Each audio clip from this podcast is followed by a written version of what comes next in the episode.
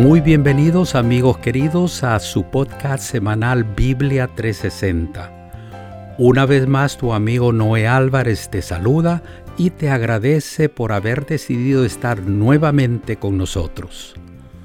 Hoy estamos culminando con la serie Convertidos. El pastor Homero Salazar nos trae el último episodio que lleva como título Lo que no es conversión. Bienvenido, Pastor Salazar, el tiempo que sigue suyo. Dios lo bendiga. Hola, hola, ¿qué tal, mi gente linda? Mis queridos amigos de Biblia 360. Los saludo a su amigo el pastor Homero Salazar. Es un verdadero placer estar juntos nuevamente para compartir con ustedes un episodio más de su programa Biblia 360. Miren, con este episodio vamos a estar cerrando ya nuestra serie que titulamos Convertidos. Y el tema de hoy, para cerrar esta serie, es el tema Lo que no es conversión. Así que vamos entonces a empezar nuestro estudio, nuestra reflexión bíblica.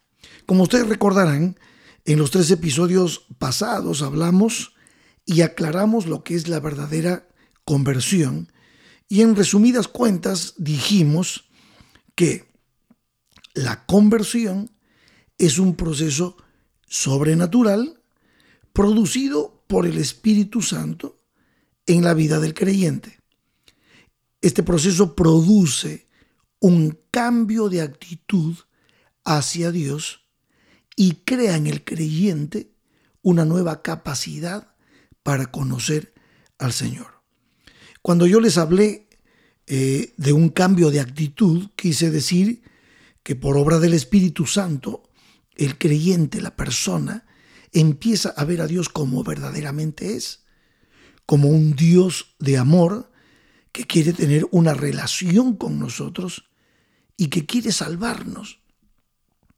Todo su plan de salvación, su acción salvífica, la persona va conociendo lo que Dios hizo por ella y entonces esa actitud, ese cambio de actitud producido por el Espíritu Santo hacen que el creyente vea a Dios no como un enemigo, sino como nuestro amigo, como el Dios que está a nuestro favor. Y esto, para corroborar un poquito esta parte, Jeremías 29:11 dice lo siguiente, hablando Jehová, Dios hacia el hombre, dice, porque yo sé los pensamientos que tengo acerca de vosotros, dice Jehová. Pensamientos de paz y no de mal. ¿Para qué? Para daros el fin que esperáis. Y en Jeremías 31, en los capítulos más adelante, en el verso 3, dice la palabra de Dios, Jehová se manifestó a, a mí hace mucho tiempo, diciendo, con amor eterno te he amado por tanto te prolongué mi misericordia. Y esto, si queremos ver en el Nuevo Testamento también la manifestación del amor de Dios, hay que ir directamente a Juan capítulo 3, versos 16 y 17, donde dice, escribe el apóstol San Juan estas palabras contundentes, porque de tal manera amó Dios al mundo, que ha dado a su Hijo unigénito, para que todo aquel que en Él cree no se pierda, mas tenga vida eterna. ¿Por qué? Porque no envió Dios a su Hijo al mundo para condenar al mundo, sino para que el mundo sea salvo por Él. ¿Notan? Notan entonces la conversión cuando el Espíritu Santo llega a nuestro corazón, cambia nuestra actitud hacia Dios dejamos de rebelarnos contra Dios para aceptar su inmenso y profundo amor. Y también dijimos que cuando eh, el Espíritu Santo obra en nosotros, no solamente hay una, una actitud nueva hacia Dios, sino también el Espíritu Santo coloca en nuestro corazón una nueva capacidad para conocer a Dios. ¿Y qué quise decir con esto?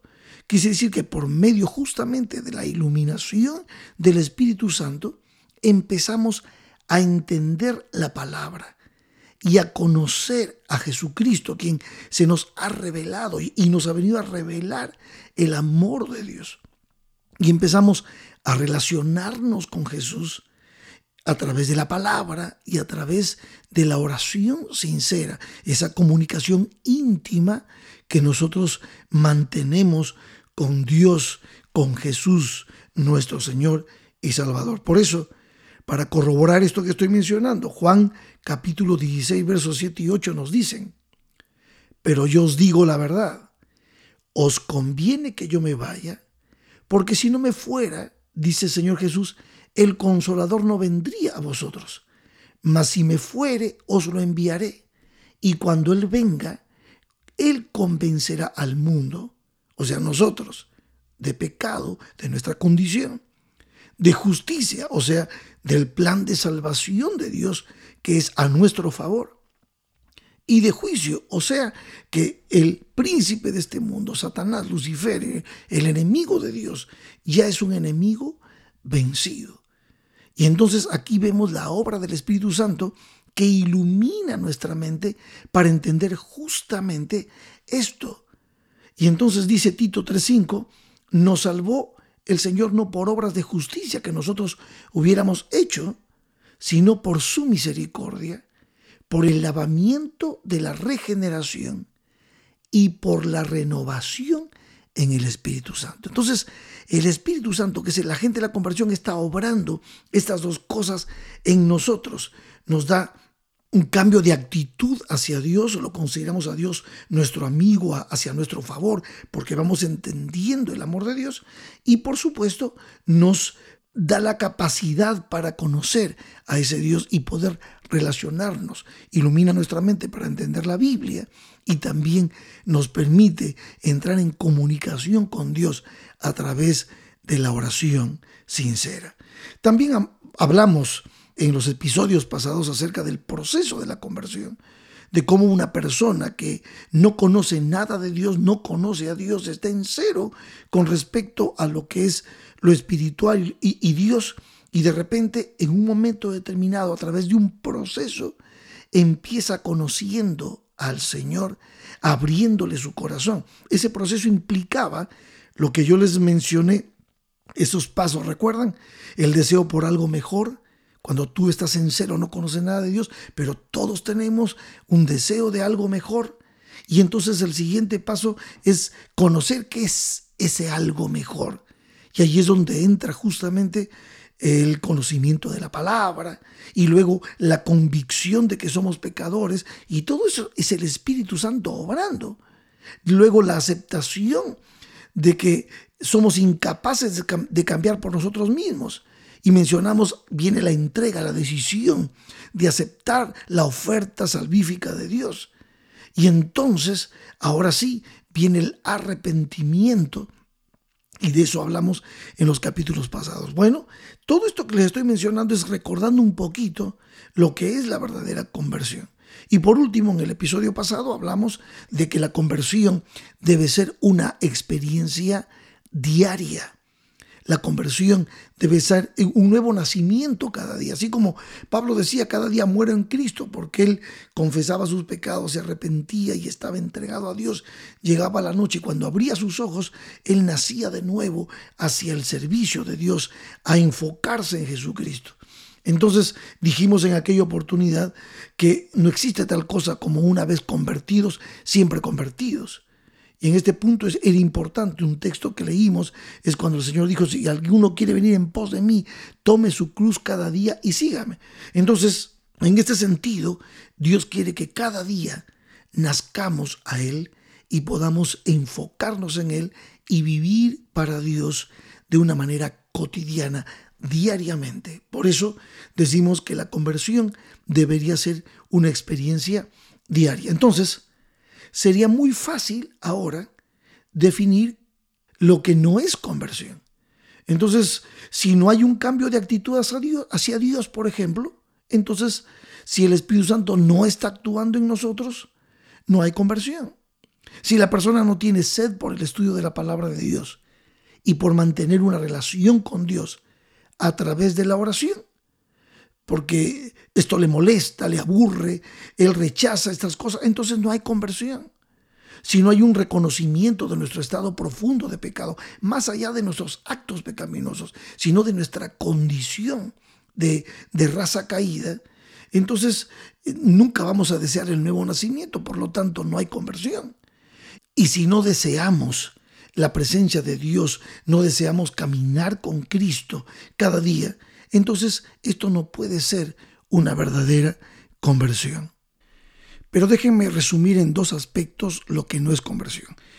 En primer lugar, conversión no es una mera emoción. Esto es lo que quisimos ilustrar en uno de los episodios cuando hablamos de la gente que vivió el milagro de los panes y los peces. ¿Lo recuerdan?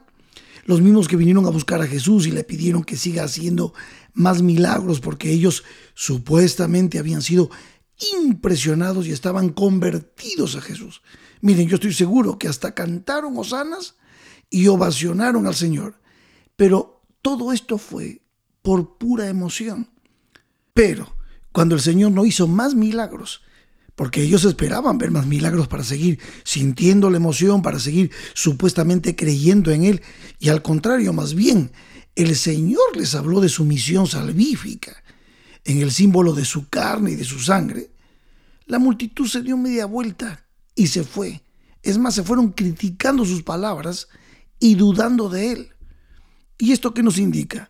Pues esto nos indica que las personas pueden confundir fácilmente emoción con conversión. Y como lo hemos estudiado definidamente, la conversión no es una mera emoción, el emocionalismo es pasajero, mis amigos. El, emocionalismo es momentáneo y difícilmente produzca una verdadera conversión. Miren, hay mucha gente que se confunde basando su fe en lo que siente y lamentablemente nuestros sentidos pueden ser alterados y hoy en día mucho más y de manera intencional, sin que el Espíritu de Dios verdaderamente esté obrando. Y es porque las emociones son pasajeras. Hay momentos en que parece que tal o cual actividad religiosa nos toca y nos produce un reavivamiento, hay toda una emoción, pero al siguiente día todo termina, todo acaba y volvemos otra vez a nuestra triste realidad.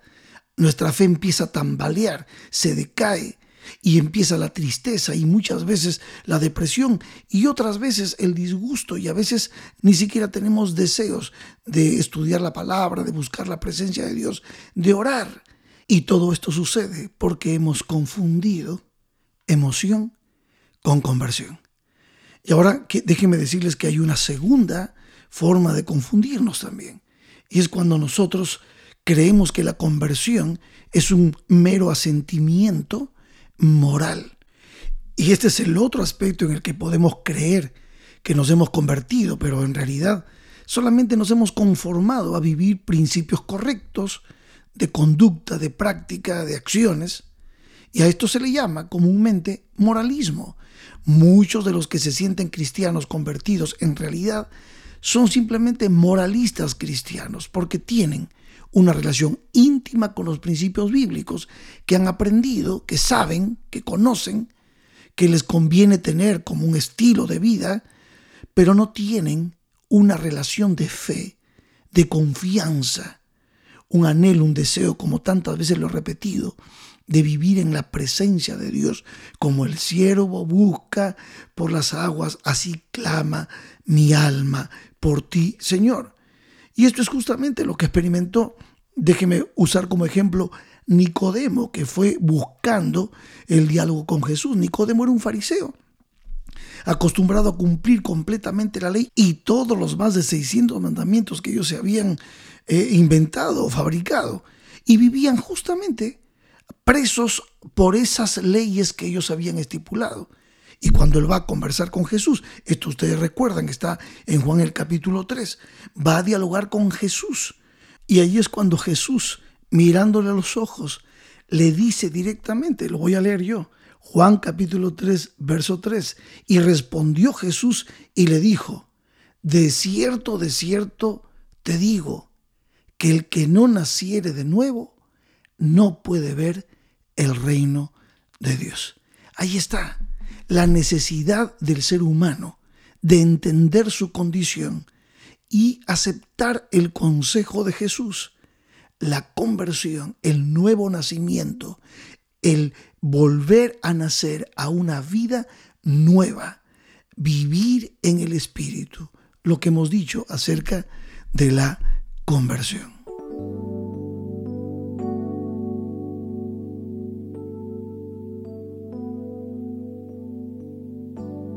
Mis queridos amigos, así es como llegamos al último episodio de esta serie.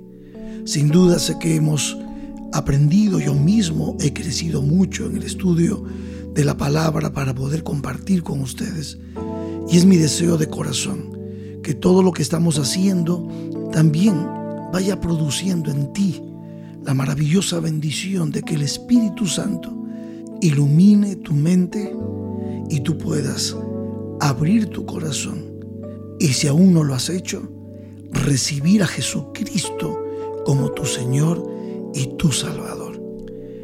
Donde quiera que te encuentres, amigo, amiga, mi deseo es que Dios te bendiga en abundancia. Amén.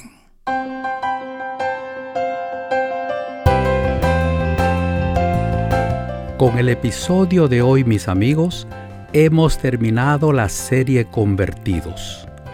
Agradecemos al pastor Homero Salazar y esperamos que cada uno de ustedes compartan estas sabias enseñanzas con sus contactos en las redes sociales. Para la próxima semana iniciaremos una nueva serie de temas, siempre basados en la palabra de Dios. Aquí los esperamos a todos, que Dios los bendiga.